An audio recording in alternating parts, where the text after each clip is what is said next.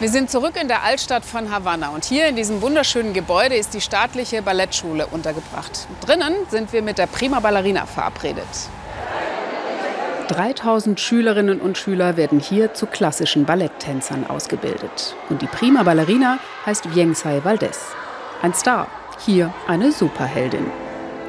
Tänzerinnen wie sie sind Kubas Exportschlager.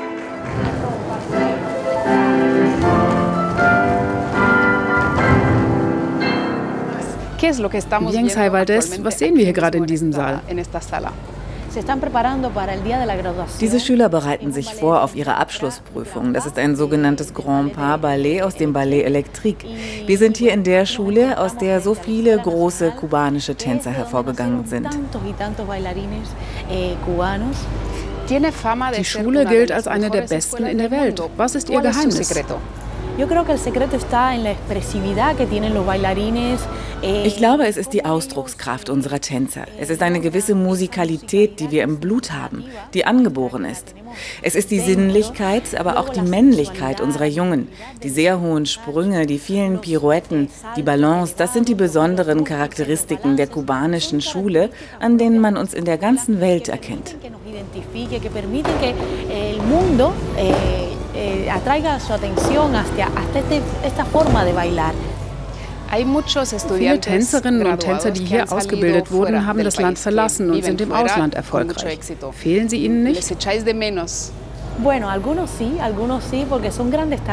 Ja, einige vermissen wir schon, weil es große Talente sind, die die Heimat verlassen haben. Aber wir wünschen ihnen, dass sie Erfolg haben, Karriere machen.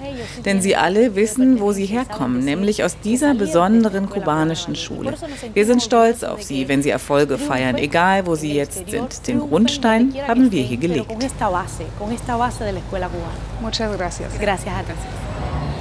Was sie gerade so freundlich diplomatisch formuliert hat, ist natürlich schon ein heikles Thema in Kuba. Meine Kollegin Claudia Buckenmeier hat in den USA eine Tänzerin getroffen, die sich vor sechs Jahren aus Kuba abgesetzt hat. Ariani hat ihre erste Solorolle und ist auf Tour in Mexiko. Dort ergreift sie die Chance zur Flucht. I get goosebumps. Just remember that it was hard. It was really hard. Ich bekomme Gänsehaut, wenn ich daran denke. Es war hart, sehr hart. Und ich wusste nicht, was geschehen würde, ob ich gleich einen Job finden würde. Das war schwer. I was gonna have a job right away. And yeah, it was just hard.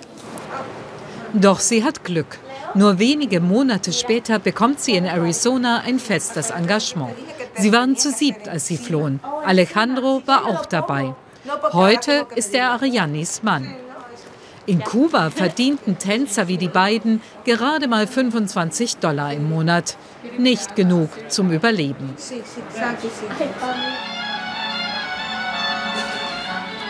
Ariani probt gerade für die Nussknacker-Aufführung vor Weihnachten. Sie tanzt die Hauptrolle, profitiert vom guten Ruf der kubanischen Balletttradition. Ich erinnere mich, wie unsere Lehrerin sagte, dass wir anders sind wegen unserer Sinnlichkeit. Wenn wir tanzen, dann geben wir alles und zeigen das auch, wie bei der Salsa. Natürlich tanzen wir keine Salsa, wenn wir Ballett tanzen, aber wir bringen etwas anderes mit rein.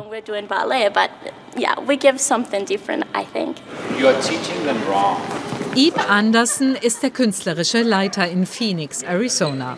Der Däne war selbst ein berühmter Tänzer. Er holt gleich mehrere der geflüchteten Kubaner in seine Truppe. Vor allem wegen ihrer guten Technik. Uh, Sie sehen das Leben mit anderen Augen. Sie haben keine Angst. Es ist ein bisschen alte Schule. Sie lieben das Leben. Sie fürchten sich nicht, Gefühle zu zeigen. And they are not afraid of showing emotion. Für die Ballettschülerin ist Ariani ein Vorbild. Ihre Herkunft spielt hier keine Rolle. Nach nur einem Jahr erhielt sie das Bleiberecht. Nach fünf Jahren bekam sie die Staatsbürgerschaft. 2013, als Ariani ins Land kam, behandelten die USA Kubaner noch als Einwanderer erster Klasse. Alles läuft gut für die 27-Jährige und doch fühlt sie sich manchmal fremd in der neuen Heimat. So fehlen ihr die Menschen auf der Straße. Und das riesige Angebot im Supermarkt macht sie oft traurig. Gerade jetzt, wo die Lage in ihrer alten Heimat Kuba wieder schwieriger geworden ist, nachdem Präsident Trump neue Sanktionen eingeführt hat. Uh, uh, Manchmal, wenn ich beim Abendessen sitze, denke ich an meine Eltern, die nicht das gleiche essen können wie ich und auch nicht so gut. Ariani und Alejandro leben ihren amerikanischen Traum. Sie haben Kuba nicht aus politischen Gründen verlassen. Beide sind noch mit einem klaren Feindbild aufgewachsen, das sie damals nicht hinterfragten. Von klein auf haben wir im Geschichtsunterricht gelernt, dass die USA das Monster sind, das Böse.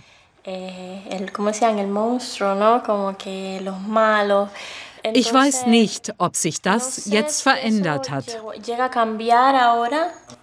Trumps Politik bringt Kuba Nachteile, sagen die beiden, aber offen kritisieren wollen sie die Politik ihrer neuen Heimat nicht. Wir haben hier mehr Möglichkeiten. Wir bekommen mehr Lohn und leben bequem und glücklich und können unsere Familie in Kuba unterstützen.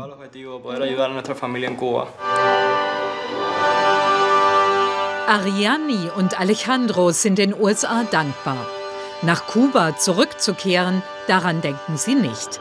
Aber sie träumen davon, dass die USA und Kuba sich irgendwann einmal nicht mehr bekämpfen.